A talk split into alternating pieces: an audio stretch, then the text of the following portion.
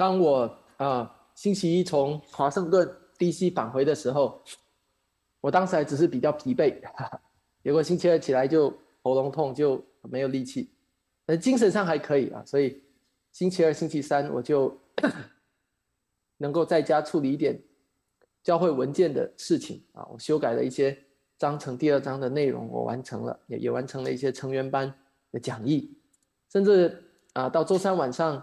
我还能够预备祷告会的查经，并且在祷告会上分享查经啊！就在我以为我只是过度疲劳，多休息一两天就好了的时候，周三晚上我做了新冠的测试，结果是阳性。这就是我今天没有办法到现场的原因。呃，后来从周四开始，我就呃不断的发烧啊啊，一直来来回回的，所以一直吃了退烧药，又又。又体温降下去，后来又烧回来，所以一直到星期五下午，到了星期五下午，我我已经睡了十几个小时了，十八个小时了啊，然后呢，非常的没有力气，所以到星期五下午的时候，我我瘫在床上，我向上帝祷告，我的祷告心里面的祷告只有一句话，我说，我说上帝啊，愿你托住你自己的讲台，这是属你的呀，这是属你的教会，所以我心里的祷告是主啊，如果。你的主日是要使用我来为你传讲圣经的话语的话，那就求你亲自托住，因为这是属于你，不是我的，我只是你的器皿。我们接下来来看今天的经文，今天的经文和我们的处境有一些的相似之处。很多时候啊，传道人在传道的工作的时候，他需要认识到，他不是为他自己而讲道，他是上帝的仆人。是上帝的工具。我说，说这说句话，不仅仅是为我自己所说的，也是为现场的诸位所说的。当一个传道人以为他所传讲的一切的真理都是为了自己的益处，比如说是为了人们能够更愿意啊听完了能够有更多的奉献，或者是为了人们能够有更对他更多拥戴的时候，你觉得他会怎么传讲？他就会在。写奖章的时候，就千方百计的是为了达成这个目标去写他的奖章。今天在这个世界上有太多的成功传讲成功神学的讲员，或者是心灵鸡汤的讲员，还有那些夸耀自己的讲员，就常常是如此。他们特别喜欢在讲道当中夸耀自己，又看见了异象，又听见了呼召，好像自己离上帝特别的近，比其他人都要神圣一点。但是我告诉你，其实讲员和听众，我们一样。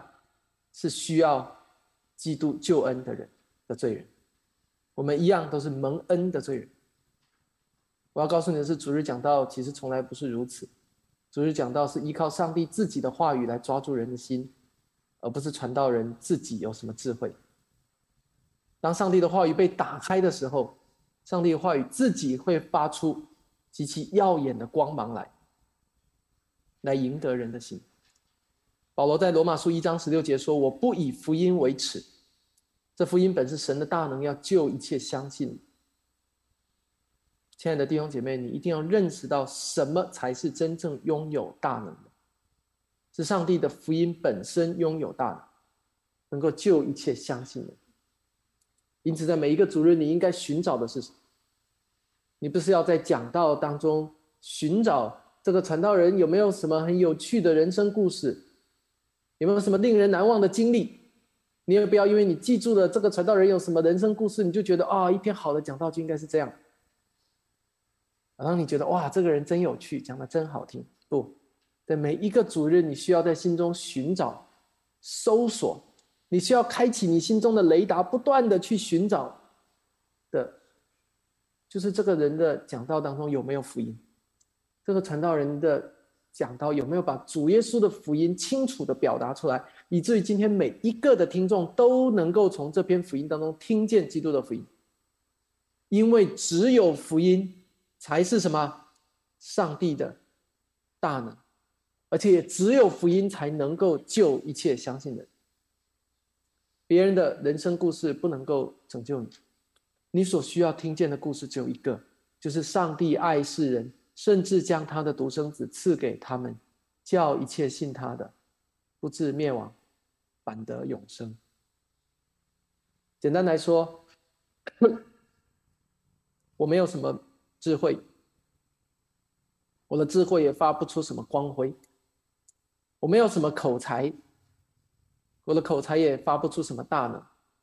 但是，正如保罗所说的，也是我想说的，在哥林多前书二章一到三节，我在你们中间没有什么高言大志，我所知道的，就是耶稣基督并他定十字架。我从来没有打算向你传讲什么很分析一样的讲道，或者什么很全新的理念。我想要分享的，就是这个古老又古老、古旧又古旧，却每一天在我们心中。都发出新的光芒来的福音，我也同样鼓励你，每一天都去思想基督的福音。我相信你每一天都会有全新的得着。所以弟兄姐妹，当我在周五下午向上帝祷告说：“主啊，愿你托住你自己的讲台的时候，我是在告诉上帝：主啊，我求你为你自己的讲台负责。这个讲台不是我的，这个讲道的位分也不是我的。你现在是在使用一个短暂的。”一个将会朽坏的血肉之躯，来传讲你永不朽坏的话语，而这对我来说是何等大的荣耀！弟兄姐妹，我盼望当你们听的讲道的时候，你们要带着自己的心思去听。你们要问自己的，不是这个传道人讲的好不好听、有不有趣、故故事多不多。我鼓励你在每一场讲道中不断的提出来的一个问题是。这个讲这个传道人是不是在彰显上帝的话语？他所讲的一切合乎神的话语吗？合乎圣经吗？合乎福音吗？我非常期待，就像我刚才在祷告当中所说的一样，我非常期待在我们的教会当中建立起一个敬畏圣经的文化。就像我们刚才所读的信仰告白一样，基督是良心的主，或者说基督是良知的主，这同一个意思。我非常期待在这样的一个文化当中，当人们每一次遇到一件事情的时候，第一个反应不是我喜不喜欢，我喜不喜欢这个决定，我喜不喜欢那一件事情，第一个反应是这件事到底合不合乎圣经，这个决定到底合不合乎圣经，这篇讲到到底合不合乎圣经，到底上帝喜不喜欢，而不是我自己喜不喜欢。求主帮助我们，使我们所传讲的、所听的。都是上帝所喜悦。这个讲台是上帝的，在座的你们每一个人的心，也都是属于上帝。我刚才所讲的这段话和我们今天要思考这段经文非常有关系。今天的经文记载在加拉太书的四章八到二十节。如果你有圣经的话，请你翻到加拉太书四章八到二十节。如果你身边的人对于圣经不太熟悉的话，我鼓励你啊，帮助他。找到这一段的经文，《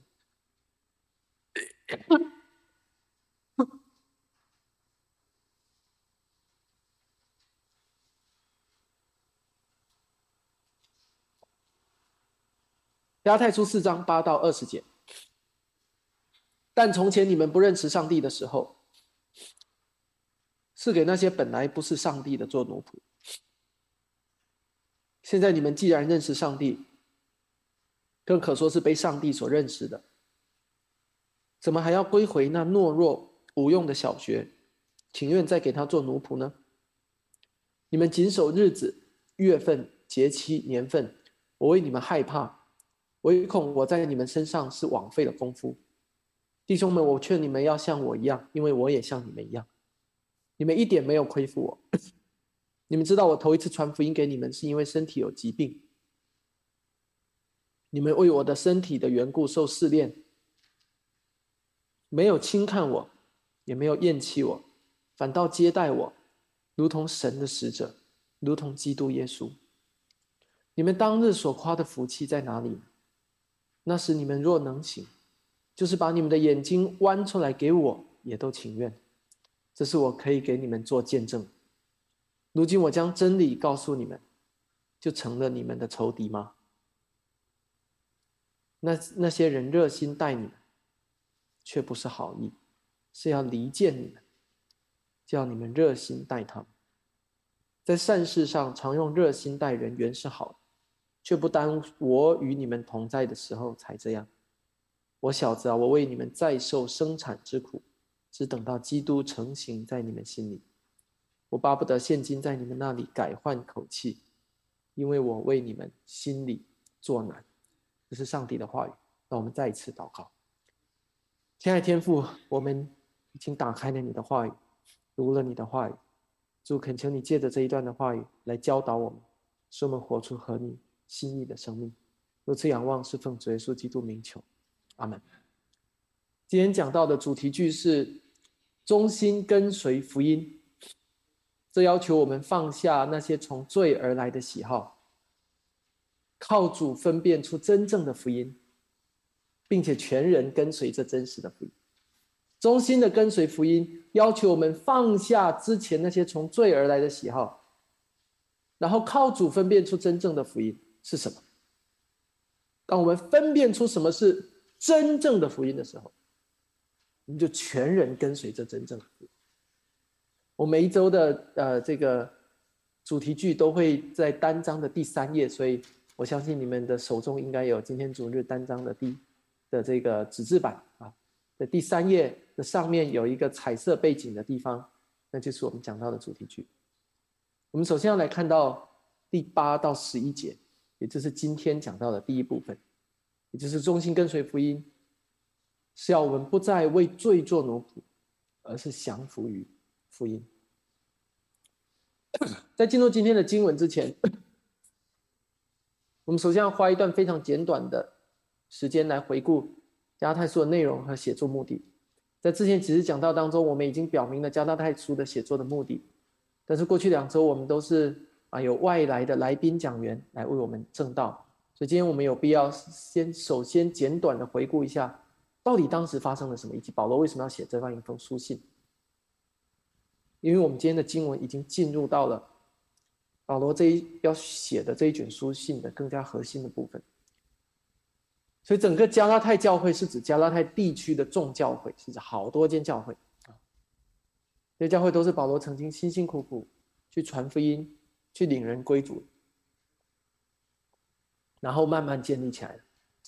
如果你真的有过给一个人传福音的经历，然后带他信主的经历，你就能够明白保罗在这里所描述的。他在这里说的是一种生孩子的感觉，就好像从你而生出来的一个属灵的孩子一样。保罗不是带领一两个人信主而已，而是在整个加拉太地区建立了众教会。建立完教会之后，他就离开了那个地方。过了几年以后，就有一些假教师，就有其他一些并不是传扬同一个福音的，并不是传扬主耶稣基督救恩的，但仍然自称是传道，其实是假传道；自称是教师，其实是祸害人的教师。他们进入到加拉太教会当中，告诉他们：你们信主，不能仅仅只是信主而已，你们还需要再做一些别的什么事情。具体什么事情呢？这些假教师说：你们还要遵守原来犹太人所遵守的一些节气、律法，包括割礼，包括各样的节日等等之类。简单来说，就是在信心之外，在唯独因着信心而得救恩这条真理之外，又给有加拉太的基督徒加上了一系列的规条，来使他们在这一切传统和文化的枷锁当中重新不得释放。这就是我在小标题当中写的，这是当时的大背景。明明是福音，靠着福音得救，偏偏有一些人告诉他，不是，是福音 plus 啊，福音加。犹太人的律法，犹太人的传统。当保罗听到这个消息的时候，非常的沮丧。这样一，因为这样一来，这些加泰的信徒等于重新被拉回到了那一种被传统文化所深深束缚、捆绑的光景当中。他们的心不再只是被基督的福音所捆绑，而是回到了之前那个糟糕的光景里，被福音以外的东西所压榨、所捆绑。简单来说，这些加太信徒所信的东西，变成不再只是福音本身，而是福音加犹太人的律法加犹太人的传统。弟兄姐妹，如果当你仔细想一想，你会发现，其实我们今天的光景是很容易一不小心，也容易就很容易落入到那样的处境当中去的时候。当我讲到这边的时候，可能有有一部分的弟兄姐妹要为我捏一把汗，另外一部分弟兄姐妹心中可能要生发出对这个传道的抵挡和拒绝。弟兄姐妹，很多时候我们对一件事情的评判的标准，或者对某一个做法的评判标准，常常不是因为这个事情本身合不合乎圣经，而是因为这件事情我们历来就是这么做的，所以它就是合理。就是当我一开始在前面的。开场的序言的时候，我我和大家分享，我盼望建立一种敬畏圣经的文化，乃是我们做一个决定或者我们面对一件事情的时候，我们去询问的是这件事情是不是合乎圣经的，而不是这件事情是不是我们所喜欢的，或者这件事情是不是我们历来是这么做的，这些不应该成为一件事情合理化的标准，而是这件事情是否合乎圣经。如果是合乎圣经的，它才是合合理。我在说，我从来没有想要为西北教会带来什么超过圣经以外的概念或者做法，我也没有什么高言大志。但是，正如保罗在这里劝告加拉太教会的弟兄姐妹一样的，我们也应该在这上帝的话语当中被劝告，就是我们要回想我们曾经不认识上帝的时候，我们是什么样子。在那个时候，我们活在一切世俗的标准中。我们跟随世人所宣传的价值观去生活，所以金钱至上。以前我们不信主的时候，我们就是带着金钱至上的标准选择工作，对不对？哪个工作钱多就去了，哪个工作待遇好就去了。甚至金钱至上的标准，你看在世俗的人眼中，它可以影响他方方面面。比如说选择配偶，哇，这个人家里有没有钱？比如说。孩子一定要以后做好工作，为什么？因为好工作待遇高，对不对？当我们不认识上帝的时候，这就是我们其中一种世俗的价值观或者世界观去生活。我们在过去也曾经跟随世人所宣传的其他观念去生活，比如在亚洲文化当中，买房子第一个想到的就是孩子的学区。所以学区至上，学区至上的背后其实是下一代至上。我们很关注下一代，或者亚洲人很关注下一代。再来，比如那些不认识上帝的世人，他们会关注什么？他们会关注自己的名声和面子，对不对？所以在人际交往当中，他们常常处于一个警惕性极高的防御状态当中，生怕自己的面子。自己的名声遭到一点点的贬损，而这些就如保罗在这里第八节所说的：“当我们从前不认识上帝的时候，是给那些不是上帝的做奴仆，给金钱做奴仆，给我们那个下一代的观念做奴仆。可能下一代都不知道你在给他做奴仆，但是是我们心中的下一代的观念做，为我们自己的名声和面子做奴仆。”我们在其中做奴仆，甚至做到一个地步，我们甚至我们自己都没有察觉到。我们有的时候在这些世俗的事情当中的时候，我们甚至可能乐在其中。我们追求一些虚无的金钱。我说的是，当你还不信主的时候，是这个样子。我们追求一些虚无的金钱，我们也追求一些虚无的名声。我们为了得到别人的称赞，我们可以用尽各样的方式。我们也可以为了得到别人的认可，也可以无中生有的来为别人给他许多称赞，让他能够认可我。其实有的时候，甚至连非基督徒都可以感受得到，连那些世俗的人都可以感受得到，这个世界充满了各样的虚假。所以，不是基督徒自己这样说，而已，是连非信徒都说，这个世界充满了各样的虚假，各样的讨好。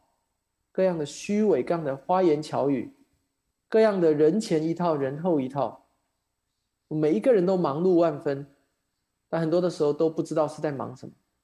有的人做了金钱的奴隶，有的人做了面子和名声的奴隶，有的人做了职称和工作的奴隶。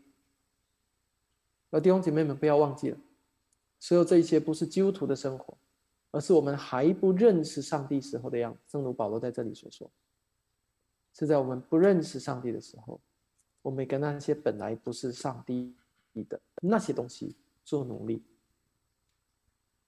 但是现在呢？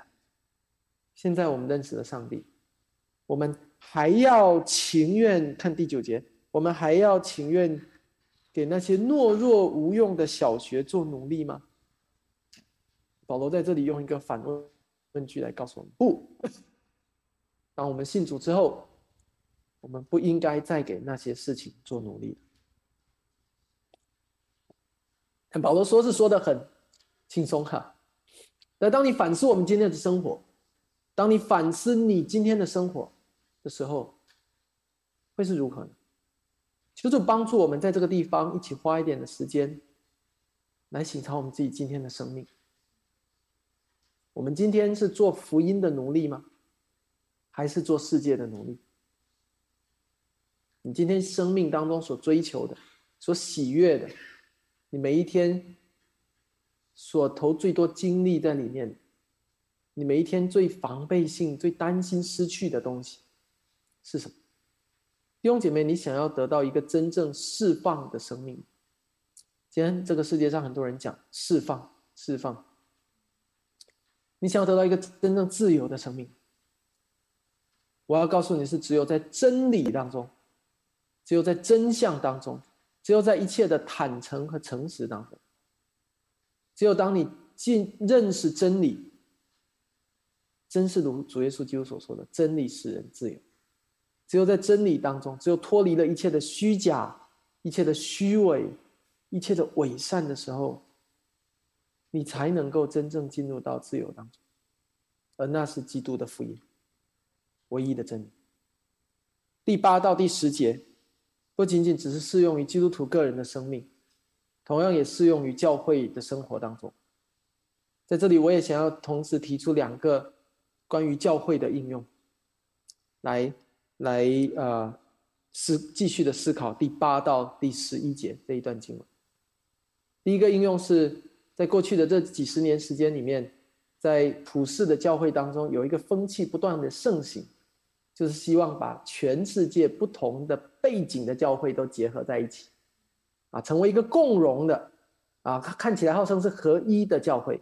所以呢，这这样的风气会不断的批评说：“哎呀，只要是宗派就是分裂啊！”其实宗派不是分裂，但是他们就哎，只要是宗派就是分裂啊！所以一定要什么时候我们可以所有的宗派合一？所以，这样的风气逐渐形成了一股运动，这是一股虚假的合一风啊！这股运动正在涌向全世界的教会。在这股运动当中，有许多教会被重新教导，应该回到过去公元三百到四百年左右拉丁教会，也就是西罗马教会所建立的许多的基督徒传统当中，比如其中一个叫做教会年历。所谓的教会年历，如果你不知道这个是什么东西的话，我要告诉你，教会年历的本意是好，教会年历的初衷是好，教会年历并不是什么坏东西，教会年历要提出一种基督徒的时间观，教会年历号召基督徒要圣化一年的时间，由此因此一年下来，基督徒有各种节日可以过，所有的这些节日都是为了纪念主耶稣基督道成肉身的。那三年三十三年半当中某一个生命的事件，所以比如在圣诞节之前，有四个主日成为叫做降临节，啊，英文是 Advent，Advent，有的翻译成代降节或其他别的什么什么翻译，翻译不是重点啊。那这四个降临节或代降节的主日结束之后才是圣诞节，圣诞节之后是主显节，啊，主显节之后是大斋节。大斋节通常在二月的某一个周三开始，也叫圣灰周三 （Ash Wednesday）。然后大斋节是纪念主耶稣基督在旷野四十天，然后进入到圣周。圣周的第一个主日叫中之主日，然后接着那一周的周五是受难节，然后复活节。复活节以后四十天是升天节，五十天是圣灵降临节。所有的这些节日的初衷、出发点、动机。都是好，就是为了彰显基督徒与众不同的时间观。那我们每一天都活出信仰，这这是没有问题的，这是很好的一件事情。但是有一个问题要小心的，就是请问这些节日是不是我们得救的一部分？或者换句话说，是不是我们只有过了这些节日，我们才会得救？显然不是的。旧约的那些节日，还是上帝命令犹太人要过的。还记得吗？祝棚节、七七节、逾越节那些节日，那些节日，在新约当中，已经都已经在基督的救赎当中被应验。你说旧约当中，连上帝命令的那些节日，都在新约当中被应验了。保罗都已经在这里吩咐加拉太人要放弃那些传统，更何况教会年历是三百到四百年拉丁教会的传统，很显然它是人类历史。传统文化的一部分，但它不是圣经的一部分。但是你知道吗？今天随着这种共荣运动的复兴，礼仪复兴运动的推广，在世界各地就有越来越多人号召基督徒应该要过这样的节。这种教导一传十，十传百，本来是应该过，到最后就变成了必须过。好像这些节日是我们信仰的一部分，好像这些节日是圣经的一部分。好像不过这些节日就不合乎圣经一样。弟兄姐妹，这就是当我读到这段经文的时候，我心里所想到的。保罗在这里第十到第十一节说：“你们谨守日子、月份、节期、年份，我为你们害怕，唯恐我在你们身上是枉费的功夫。”弟兄姐妹，求主帮助我们。为什么我特别关注这个话题？因为我曾经也非常执迷于这些古老的、深奥的。复杂的看起来很高级的这些节日，哇，大斋节听起来就很特别，对不对？升天节，哇，从来没有想过要过的升天节，但好像真的很重要嘛，啊，江临节点蜡烛，哇，看着那个蜡烛的火光，就好像很神秘。直到我重新认识基督徒敬拜的本质和真义，直到我重新被圣经所回转以后，我才慢慢的认识到，这些节日是属于传统和文化的一部分。这意味着，如果你教会之前一直在过有这样的传统，那么你就去过这些节日；如果你的传统当中没有这些东西，就没有必要强行添加。更重要的是，这些节日不能够被人拿来捆绑基督徒的救恩，好像没有过这些节日就违背了福音。包括圣诞节，包括复活节，我要特别的再次澄清。在这里并不是一个黑白分明的讲论。这个世界上有有一些教会有这样的传统，他们就过挺好的；有些教会没有这样传统，他们就不过也挺好的。我们要小心的不是过还是不过，而是要小心一些人把这个话题上升到某一个高度，好像没有过就不可以，好像没有过这个节就是犯了一个巨大的错误一样。因为这显然不是圣经所教导。所以，请大家不要误解我的意思。我是在说，我们的良心应该从这些所谓的后来的外天的传统当中被释放出来。当我们要做一个决定的时候，无论是决定要过一个节，还是决定要做一个事情、做一个事工，我们的良心应该被圣经所捆绑，而不是这件事情我们做很久了，或者人家说我们要做。或者别人都在做，我们就应该要做。这样的传统，这样的类似的例子，在我们教会生活当中还有很多。很多事情是和圣经没有关系的，纯粹就是人们自己的传统、自己的习惯所造成的。但是人们容易不知不觉把这些传统、这些习惯上升到和真理一样的高度，这就是加拉太教会所面临的问题。而也是今天许多教会所面临的问题。节日固然是美好的，但是我们不是节日的基督徒，我们也不是依靠守这些节日来得救的。我们的良心只降服在圣经之下，我们的良心只接受圣经的捆绑，而这就是我们的立场。第二个应用，同样也是我在读这段经文时候所思考，就是今天在今天的许多的教会当中。不一定是这些外来的教导容易捆绑信徒的良心，更重要的是，我们被我们自己各样的，从我们当中，从我们的传统当中而来的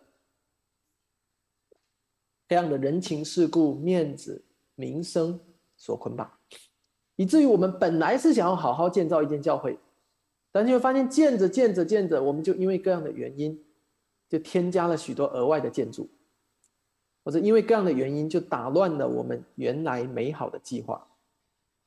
这个比喻是我前几天听一个牧师在分享时候所讲，说我们华人教会常常容易出现这个问题，在我们的传统当中，我们是一个非常看重人际关系的社会，这种文化很显然的，也很容易的就会被我们带入到教会的建造当中，所以你就会看到在今天的教会当中，当一间教会本来是想要按照假设说是想要按照圣经的教导来施行。敬礼的时候，这个时候可能因为某一个人是某某人的亲戚啊，或者是因为这个人拥有某一层人际关系，以至于当他来找教会的牧师、教会的领袖的时候，他们不好意思说不，以至于教会就在施行敬礼的时候，很简单的、稍微的开一个小后门，来允许一个其实并没有真正相信耶稣基督的人接受敬礼。而在这之后，又会有许多的教会常常忘记，其实接受了敬礼之后的下一步，是自动发生的是什么？就是加入教会。于是这个本来就没有信主的人，就悄悄的、不知不觉的接受了敬礼，然后就成了教会当中的一员。当这样的事情开始慢慢的一点一点增多的时候，慢慢的，教会就在就会在许多的事情上的底线就会被一点一点的吞噬，一直到最后，整间教会就失去了立场。当教会里面添加了越来越多并没有真正认信耶稣基督的人的时候，我们就为罪留下了破口。而在这种情况下，教会纪律就可能越难越被执行。教会成员的名单可能越来越长，但是主日的人数却越来越少，以至于教会越难、越来越难去应付那些在我们当中搅扰我们的人。最终，教会这个天国的大使馆，这个本来应该由基督福音所统治的地方，慢慢的就失去了它的纯洁、它的神圣、它的荣美。教会变得不再吸引人。因为罪重新占领了教会，信徒不愿意去教会，因为在那里品尝不到福音的甜美；非信徒不愿意去教会，因为在那里找不到福音的见证。基督之名的荣耀受到了亏损。弟兄姐妹，请不要以为我只是在说啊，某一间教会是这样，不是的，因为今天在全世界这样的教会有许许多多。一个人可以来教会好几年了。然后就说啊，虽然他没信主，但他也算是成员吧。那个人来教会好几年了，虽然没有真正委身教会，但是因为他有一些恩赐，也让他服侍吧。弟兄姐妹，今天许多教会的良心就是在这样一点一点的妥协中失去，到最后教会深陷其中，教会自己被各种的人际关系所缠裹。像一层一层的丝，一层层的线一样缠裹，缠到最后，教会自己无法挣扎，无法动弹，最终福音的光芒消失。我相信你们信主年日比较长的，都经历过不同的教会，就算没有加入过，也听说过不同的教会。今天许多的教会，就是在这样的光景中，你同意吗？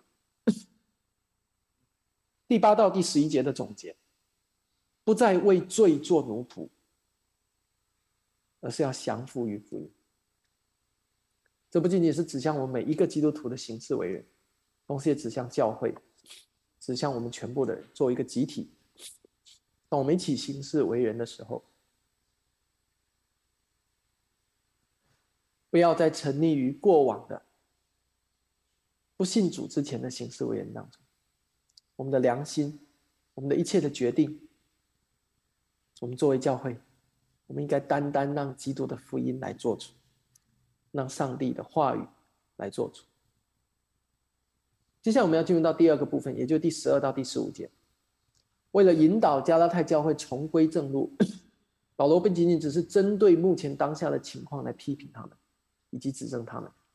保罗同样也尝试站到加拉太信徒的那一边，通过与他们一起回忆过往，回忆那些甜蜜的事情，来尝试用将心比心的方式来来激发、来激起他们曾经失落的爱心和信心。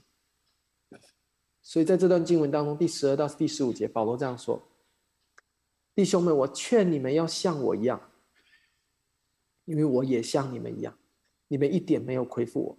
你们知道，我头一次传福音是给你们，是因为身体有疾病。你们为我身体的缘故受试炼，没有轻看我，也没有厌弃我，反倒接待我，如同神的使者，如同基督耶稣。你们当日所夸的福气在哪里呢？那时你们若能行。”就是把自己的眼睛弯出来，给我也都情愿，这是我可以给你们做见证。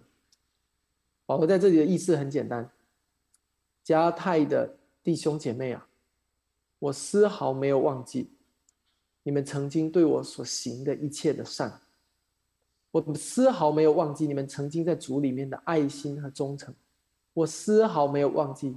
你们曾经为福音所表现出来的狂热，那个时候你们服侍我，那时候你们接待我，如同什么？如同接待上帝的使者，如同基督耶稣。那个时候，如果挖出眼睛是一个可以服侍人的方法的话，你们也情愿用这样的方法来服侍我。在这里，保罗通过回顾。加拉太信徒曾经的热心，来尝试唤醒加拉太信徒现今的热心，通过回顾他们以前的热心，来尝试唤醒他们现在的热心。通过保罗的这段评论，我们可以了解到，原来加拉太信徒还不是一开始就那么糟糕的，一开始就那么信心那么软弱，被异端牵着走的。我们可以了解到，原来加拉太信徒并不是一开始就对福音厌倦，不是一开始就讨厌福音。我们甚至可以想象到，当一开始保罗开始建造加拉太教会的时候，他甚至有可能是非常满意的，甚至非常自豪的、非常骄傲、非常感恩的、非常由衷的赞美上帝的，因为上帝如此的恩待，在加拉太这个地方建立了这么多的。爱主的人来信靠福音。通过这段经文，我们可以知道，当时一定是这样，对不对？原来加拉太地区并不是从一开始就出现问题，并不是从一开始就对福音厌倦，甚至我们可以看出，在加拉太教会当中，一定有出现一些领袖跌倒的情况。甚至非常有可能的一种情况，就是在保罗第一次建立教会的时候，有一些人是对保罗最热情的，那些曾经对福音最狂热的、最完全献上的人，偏偏是那些人如今跌倒，如今迷失了，甚至如今成为教会中抵挡保罗的、抵挡福音的人。一个曾经为福音而狂热的人。如今却冷却下来，冰冷下来，甚至与福音为敌，甚至离开教会，这往往是最让人唏嘘，也最让人痛心的。而显然，加拉太教会出现了这样的情况。保罗的痛心，是我们所有这些做读者的，我们看在眼里，我们记在心里。当一个人的人内心冰冷之后，你还要如何勉强他重新火热起来？我告诉你，这是很难，所以不要轻易扑灭一个人心中为福音所燃起的火焰。作为旁观者，试想一下，如果你是一位在加拉太教会当中，心里已经对福音冷却、对福音不再有兴趣的信徒，面对保罗大声的呼唤，你会有什么感想？你的心真的会被说动吗？你的心真的会被保罗的呼唤所唤醒吗？还是会说保罗啊，你还是走吧啊！你讲到真难听，你一来就说我们做的不好啊！保罗，你一点都不像其他的讲员，人人家别人一来就夸我们啊，人家别人一来就说我们的好话，我们听得真舒服。保罗，你还是走吧。你说你是爱我们的，但是我们不想听你说话。保罗，你要是再不走，我们就走。你觉得加太信徒比较有可能的反应是什么？是被保罗所唤醒，还是加倍的抵挡保罗？弟兄姐妹，使人心改变的工作，只能够是出于上帝。使人认识到生命当中的问题，并且从最终悔改，这样的工作，只能够是出于上帝。当我想到我们教会的时候，我相信我们在座的每一个人，每一位弟兄姐妹，我们曾经都对福音有过这样或那样的火热。我虽然只是来这间教会不到两年的时间，我并没有参与你们当中许多人过去的人生的旅程，但是我仍然坚信，你们的生命当中都一定有过这样的经历，就是对福音非常的火热。你同意吗？我相信你一定同意，除非你还不是基督徒，否则只要是你是一个清楚任性的基督徒，在你的生命当中一定有过这样一段时间。你开始认识到基督福音的美好和宝贵，你开始认识到自己需要这样一位救主，你开始认识到自己需要谦卑下来敬拜这位救主，你开始认识到自己是一个罪人，需要基督的救赎，你开始认识到罪是何等的可怕，而上帝的恩典又是如此的大，以至于大过你的罪。以至于上帝的公义和上帝的怜悯同时临到你的身上，借着主耶稣基督。当你来到教会当中，当你认识上帝借着耶稣基督所设立的救恩的时候，你开始认识到，原来我的罪虽然众多，但是上帝的怜悯更多，上帝的恩典更多。因此，我就愿意来亲近这位救主，愿意亲近这个救人的福音，愿意敬拜，愿意跟随主耶稣基督。我相信，在我们教会当中，许多弟兄姐妹都有对福音火热的时候。弟兄姐妹，想象一下，你刚信主的时候，你的心里曾经何等的火热。那个时候，你每逢遇见一个人，就要跟他分享福音。那时候，你刚进到教会，你仿佛进到一个你从来没有见过的大家庭一般。那时候，你每一天心里都因为福音被充满了福音而充满了喜乐，充满了满足。那个时候，你每一天都因为与上帝之间的灵修而感到甜蜜。你每一天都因为信靠上帝的大能而感到平安。那个时候，你甚至可能有过冲动，想要把一生奉献给主。只是我知道，这种起初的爱心、热心、感动，也容易随着生活的磨练而重新归于平淡。所以，为什么保罗要在另一个地方提醒信徒们要寻回起初的爱情？原因就在这里。在加拉太书，保罗虽然没有说你们要寻回起初的爱情，但是他用回忆的方式来帮助信徒回忆起自己之前的爱心、热心。同样，西北教会的弟兄姐妹，我何等深切的鼓励大家，就好像我在三月份。第一次讲到当中，鼓励大家说：“让我们重新发光吧。”我不知道你还记得吗？说西北啊，我们是上帝手中的珍宝，我们要发光。今天我要鼓励大家一样，让我们重新发热吧。让我们心中那个对福音的热心，能够随着我们每一周我们不断的唱诵的这些诗歌，能够再一次被眺望。那我们心里里面那个对福音的热情，能够随着每一周。在讲台当中，不断的听见这福音，这救人的福音，而再次被眺望。借着以福音为中心的唱诗，讲到读经。我们本周五借着我们的这个团契聚餐，我们这个星期五晚上的聚餐，主题同样的也是福音中心，与福音运动。所以，我们团契聚餐也是福音中心连吃饭也是福音中心的。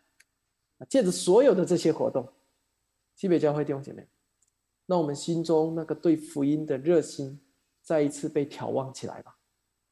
让我们为福音发光，因为我们是上帝的儿女。上一次三月第一周的中心思想，也为福音发热，就像我们曾经那样发热一样。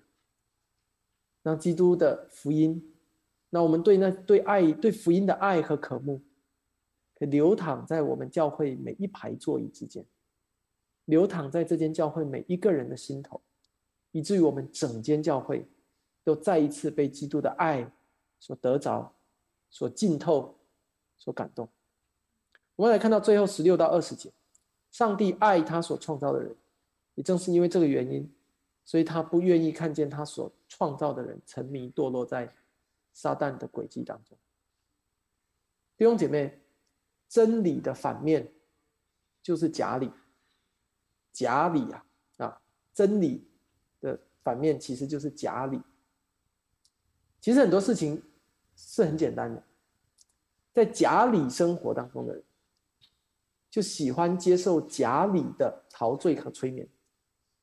你今天看到在大陆的一些人沉浸在。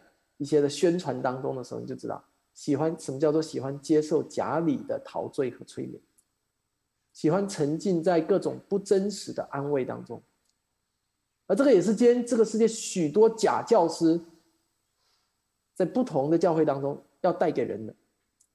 但时间长了，你会发现，一个听惯了虚假道理的人，就突然再让他听真正的道理，听真理。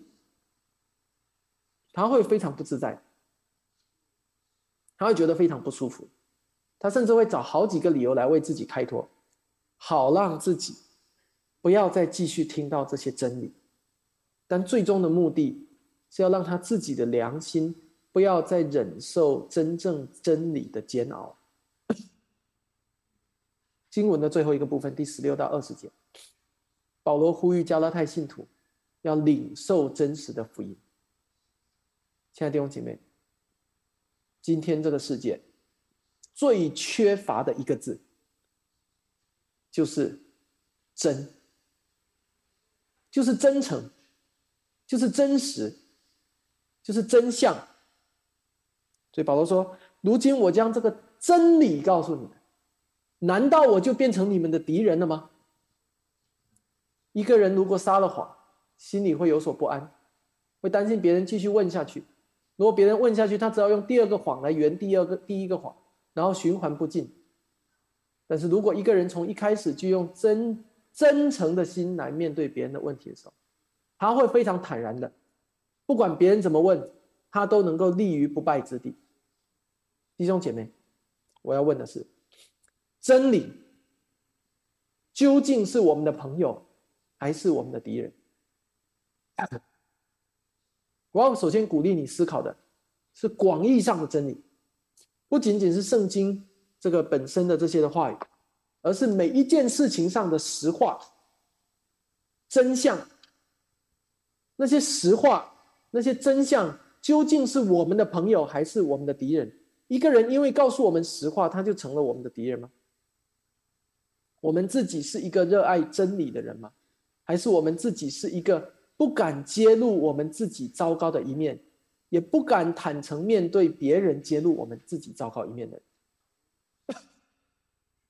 我昨天在网上看到一条这样的回答，很有意思，我读给你听。这个问答是这样，这个问答哈，Q&A，问中国人很聪明，但是为什么现代科学却起源于西方？那个回答很有意思。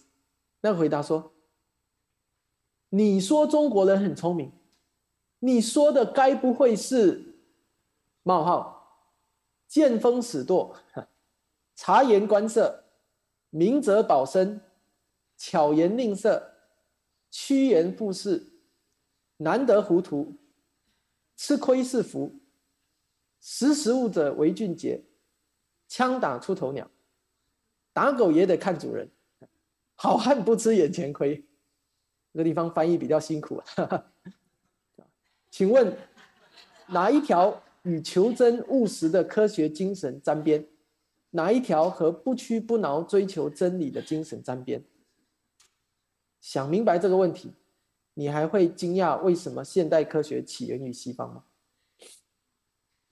这个问题跟圣经无关，跟教会无关，但是这个问题点出了许多在我们的传统当中，我们以为是处世智慧，但实际上却绊倒我们，使我们在追求真理上越走越远的一些的真相。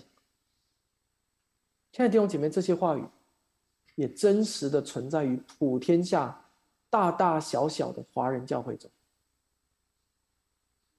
见风使舵，察言观色，巧言令色，难得糊涂，吃亏是福。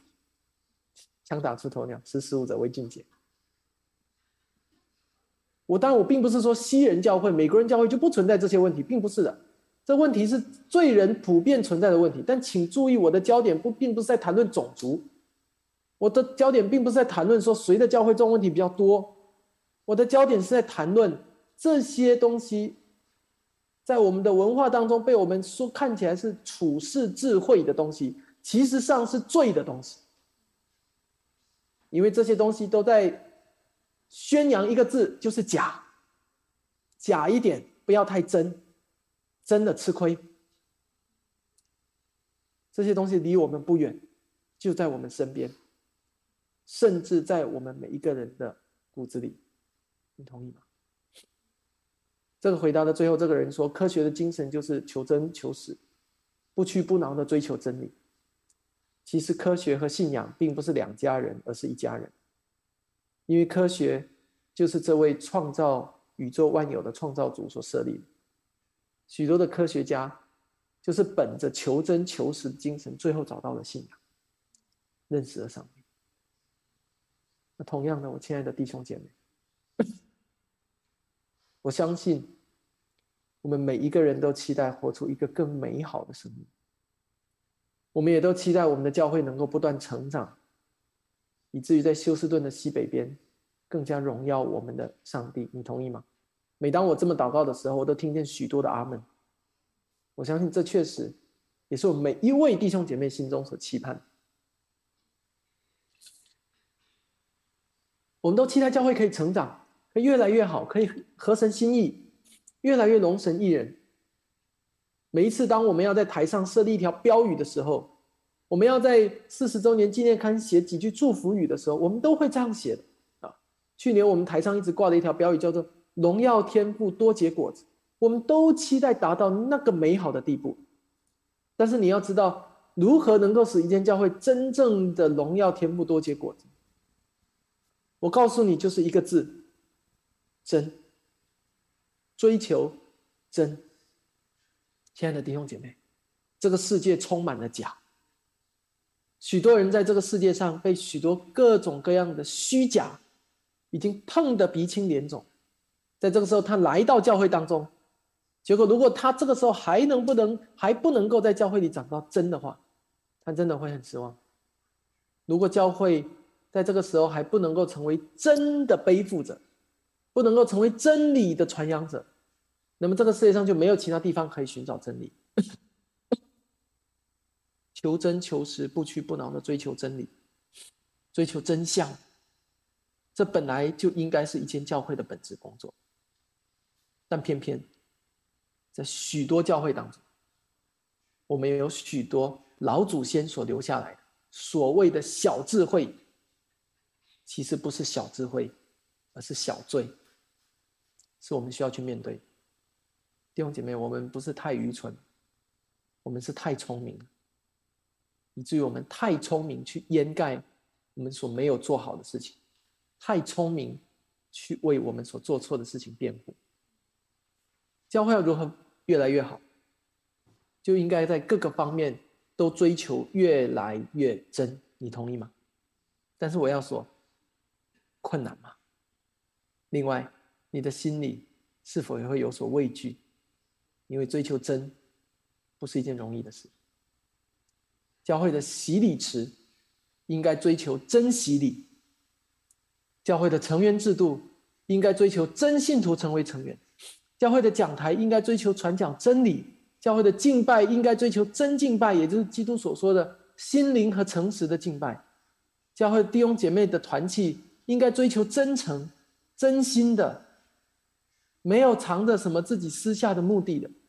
当我们共同面对罪恶的诱惑和试探的时候，我们可以很真诚的向彼此敞开，以至于我们可以在主里真诚的互相帮助。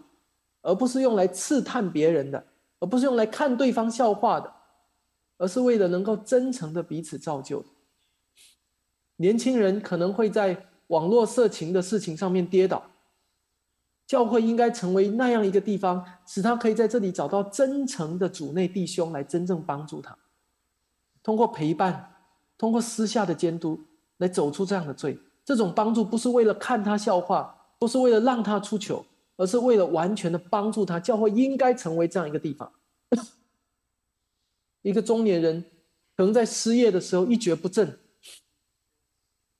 觉得自己很没有面子，教会应该成为一个让他觉得安全的地方，一个真诚的地方，来帮助这样的失意的人重新在基督里重新看待自己，重新在福音里面认识自己生命的价值，明白自己的人生其实并不是建立在别人的尊重之上。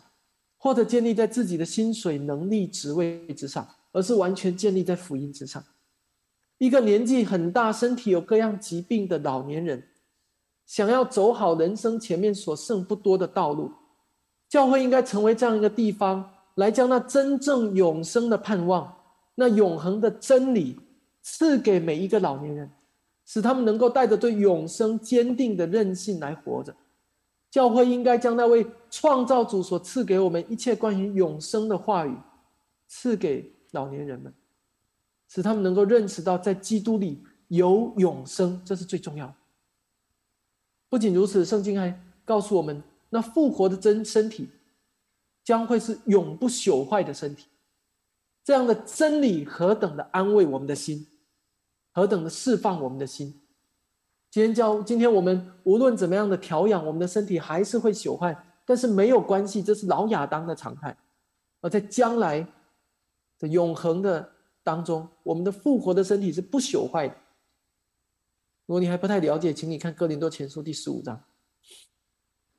一个在婚姻当中受伤的人，被自己的配偶所欺负的人，或者一个在婚姻当中犯罪欺负了自己配偶的人。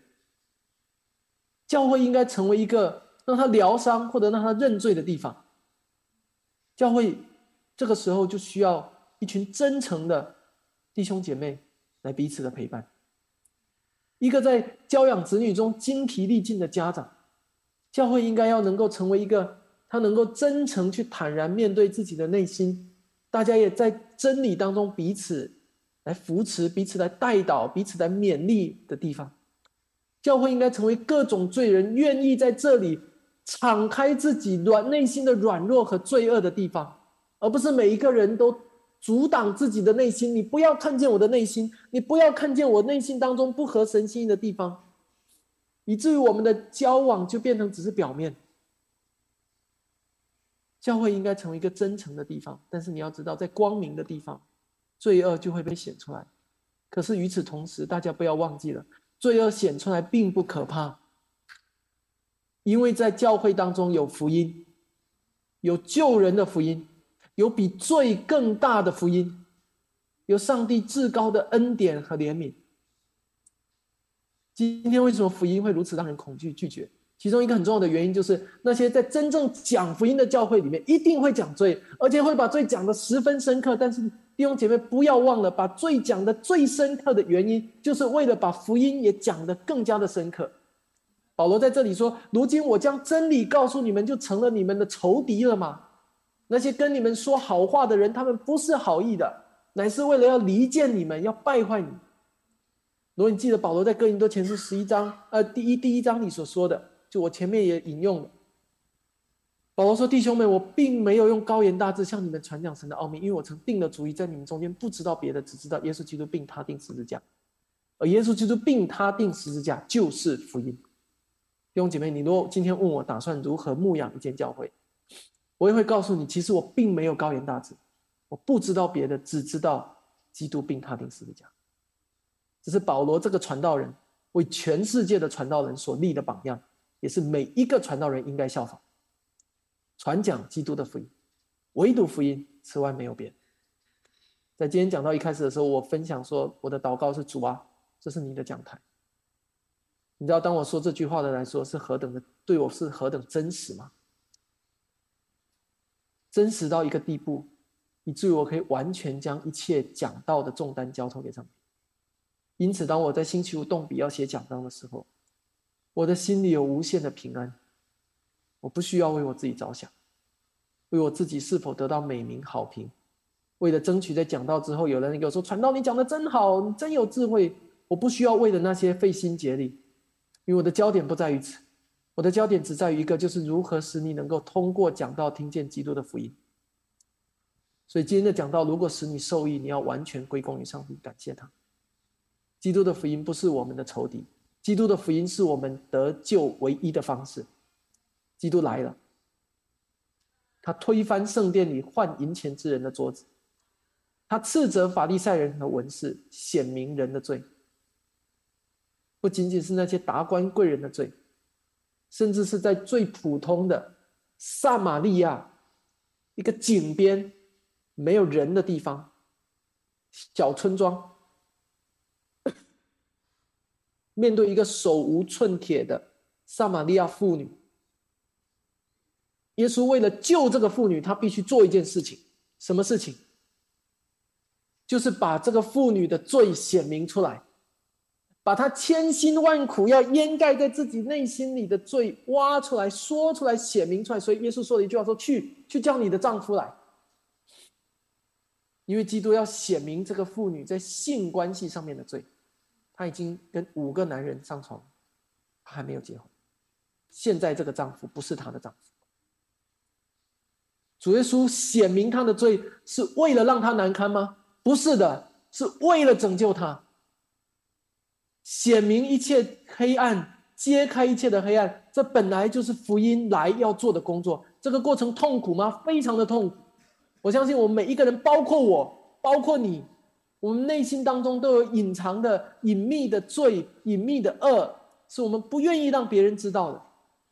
但是你要知道，就算你现在掩盖的再好，有一天在基督的审判台前，也要被显露出来。罪没有永远得胜的一天。总有一天，福音要显出罪来，因为基督已经死了。基督是为罪人而死，因为这个事实，我们就哑口无言，哑口无言。我们不能说我们的罪不致死，我不能，我们不能够说我的罪并不严重。不，基督死了，就是因为你的罪而死的。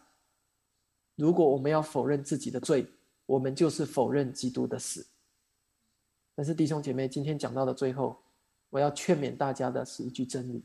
这句真理就是：我们的罪虽然众多，但是上帝的怜悯更多。那是何等的甜蜜，何等的安慰人心，何等的美好！不要与那戳穿我们罪恶本相的福音为敌，因为那福音戳穿了我们的罪。是为了要赐给我们一个比我们罪更大的恩典，是为了要拯救我们。这是救人的福音，不是害人的福音，不是要让你难堪的福音，不是要让你没面子的福音。虽然罪被揭穿的很没面子，在人面前都待不住了，但是福音并不是要让你停留在那个状态，相反，上帝要把属天的公义。替代在你面前，以及没有任何人，连撒旦都不能够控告你，让你拥有真正的面子、真正的尊荣，就是在神面前被称为义。这是福音的本质，你愿意来相信吗？我们的罪虽然众多，上帝的怜悯更多。我们一起祷告。